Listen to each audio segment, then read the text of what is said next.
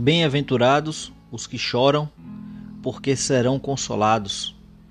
É o que nós encontramos no livro de Mateus, capítulo 5, versículo 4. E o que isso tem a ver com esse capítulo que nós vamos examinar agora, que é o capítulo 3. Na verdade, eu vou fazer uma análise em conjunta do capítulo 3 e do capítulo 4 Percebam que André Luiz, como nós vimos no episódio anterior, ele faz a sua oração, ele clama pelo autor da vida, mas não de modo maquinal, não de modo mecânico. Pelo contrário, o que houve foi uma mudança de padrão mental. O André Luiz passou pela transmentalização, mudança do padrão mental. Esse choro do André Luiz é o choro da regeneração.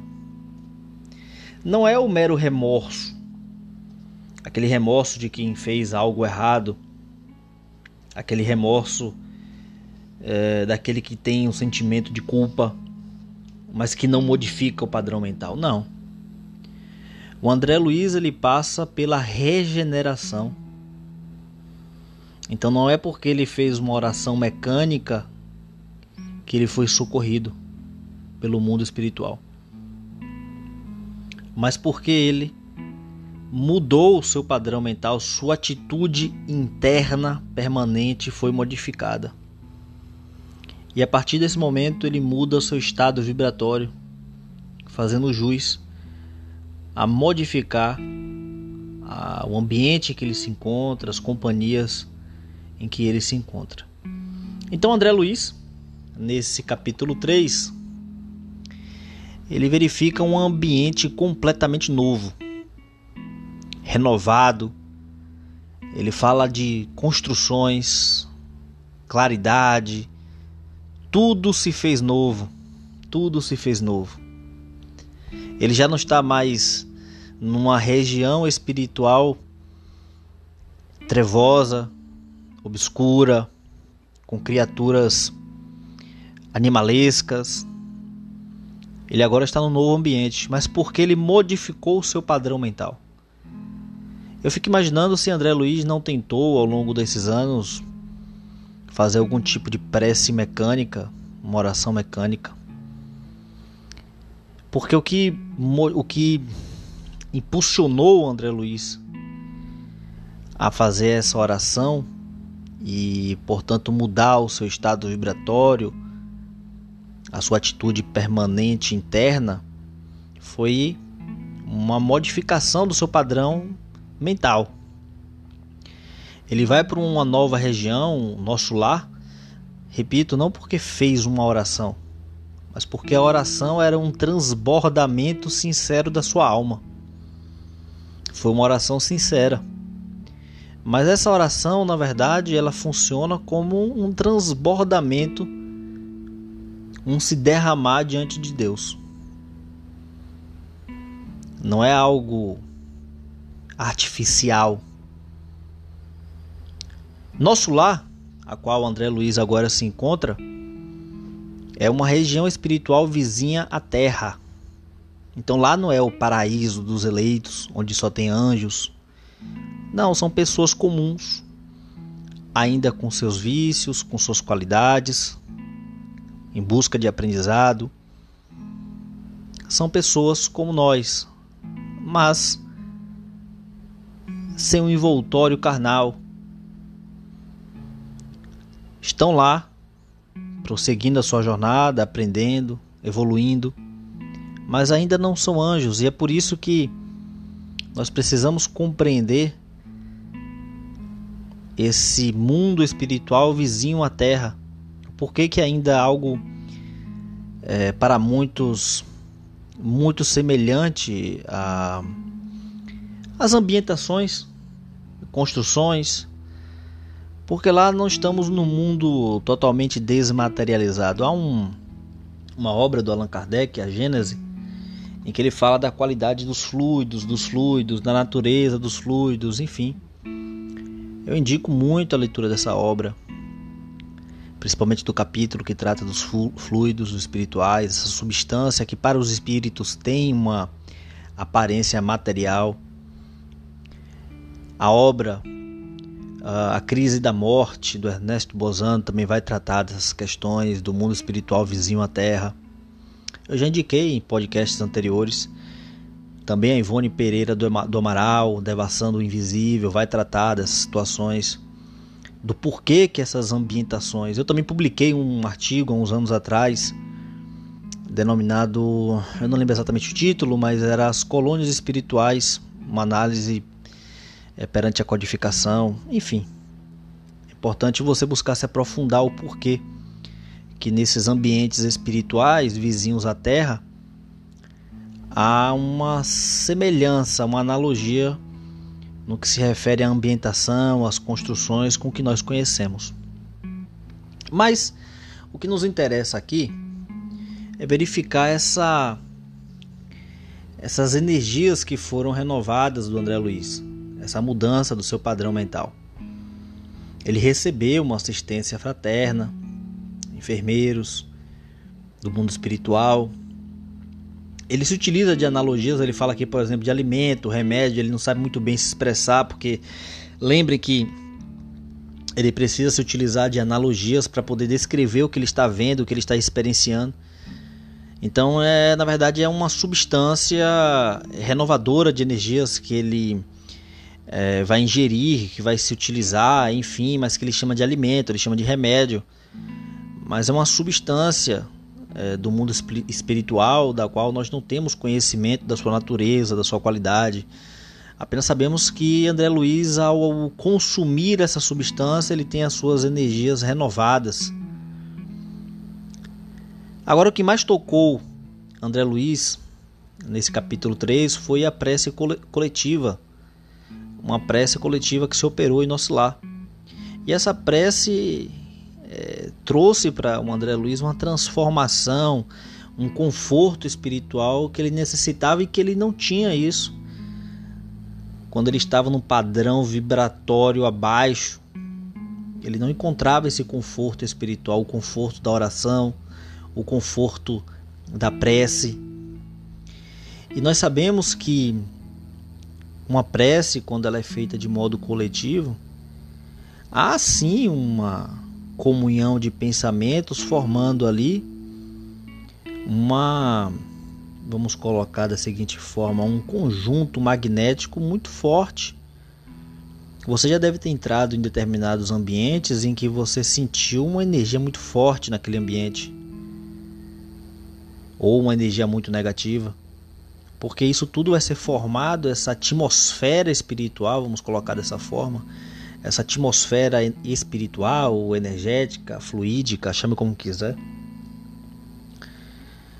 ela vai operar em você ou uma ação positiva ou negativa. No caso aqui de André Luiz, ele fala que recebeu um conforto espiritual do qual necessitava. Diante dessa nova atmosfera espiritual, em especial diante dessa oração. No capítulo 4, no capítulo 4, nós verificamos que o Henrique, que é quem está ali assistindo o André Luiz, confirma que de fato o André Luiz chegou ao mundo espiritual na condição de suicida.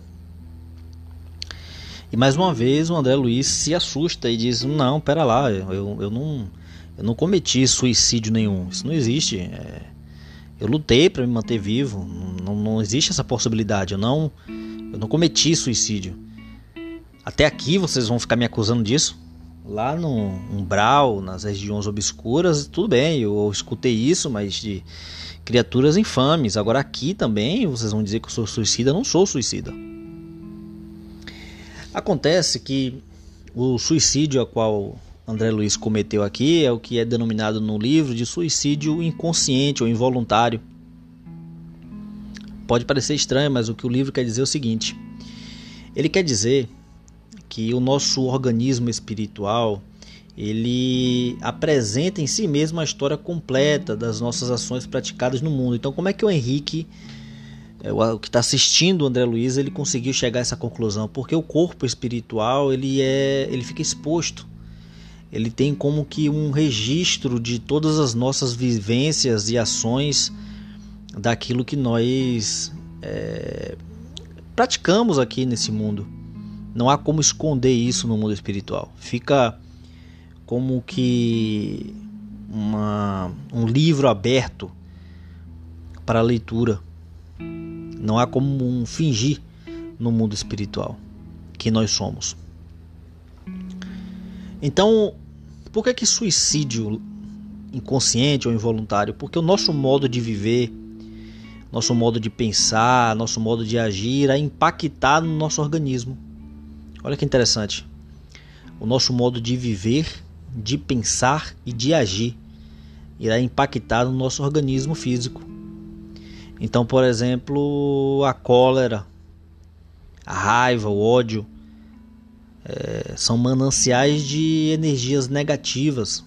Aí ele vai falar no livro também a ausência de autodomínio, o excesso de alimentação, de bebidas. Perceba que ele está falando aqui de excessos. Excessos sempre está falando de questões em que envolve desequilíbrio. Ele não está falando aqui de um mero consumo é, de uma determinada bebida ou alimento vai ser considerado suicídio lento ou suicídio inconsciente. Não está falando disso, está falando do excesso, do desequilíbrio. É claro que todos nós vamos é, ter momentos de raiva, de cólera, isso é natural. A questão é se o nosso temperamento ele é constantemente colérico. Se o nosso temperamento ele é constantemente raivoso. Se nós somos a todo instante ansiosos pelo dia de amanhã, preocupados, tudo isso vai impactar no nosso organismo. Pensamos muitas vezes no dia de hoje, no imediatismo, a ansiedade também nos transporta. O que é a ansiedade? A ansiedade seria a mente indo mais rápido do que a vida. A ansiedade é a mente indo mais rápido do que a vida. Então eu vivo no dia de amanhã. Ou estou tão preso ao imediatismo que eu não penso. Uh, em propósitos elevados. Eu apenas quero gozar o dia de hoje. É o chamado hedonismo. É o viver para o prazer. Bom, uh, mas André Luiz fala que ao chegar então nesse mundo espiritual, ele não se depara com tribunais, com torturas, com abismos infernais, nada disso. O que ele vê é a sua própria consciência sendo devassada e exposta para ele mesmo. Claro, para outros que conseguem fazer essa leitura é, do seu corpo espiritual, mas principalmente para ele. Ele vê sua consciência sendo devassada. Então, é a sua consciência que é o seu próprio tribunal no mundo espiritual e disso não há como fugir. Portanto, aquilo que eu disse em áudios, em podcasts anteriores, não há como fugir do que nós somos. Então não se trata exatamente para onde nós vamos, para que região espiritual nós vamos. Não se trata disso. Não se trata se haverá um julgamento externo, torturas ou coisas nesse sentido. Se trata de quem nós somos. Como se encontra a nossa consciência. Então, esses dois capítulos, capítulo 3 e capítulo 4, são os pontos mais importantes que aqui eu encontrei e que eu convido vocês à leitura. Também, se vocês estão gostando desse podcast, comentando nosso lar, eu peço que comentem, que deem a sugestão de vocês, até para eu saber se eu devo prosseguir aqui no exame desse livro, ou partir para outras temáticas. Então deixe aqui seus comentários, participem, Comentem, compartilhem com outros colegas, façam suas críticas. Aguardo vocês no próximo episódio.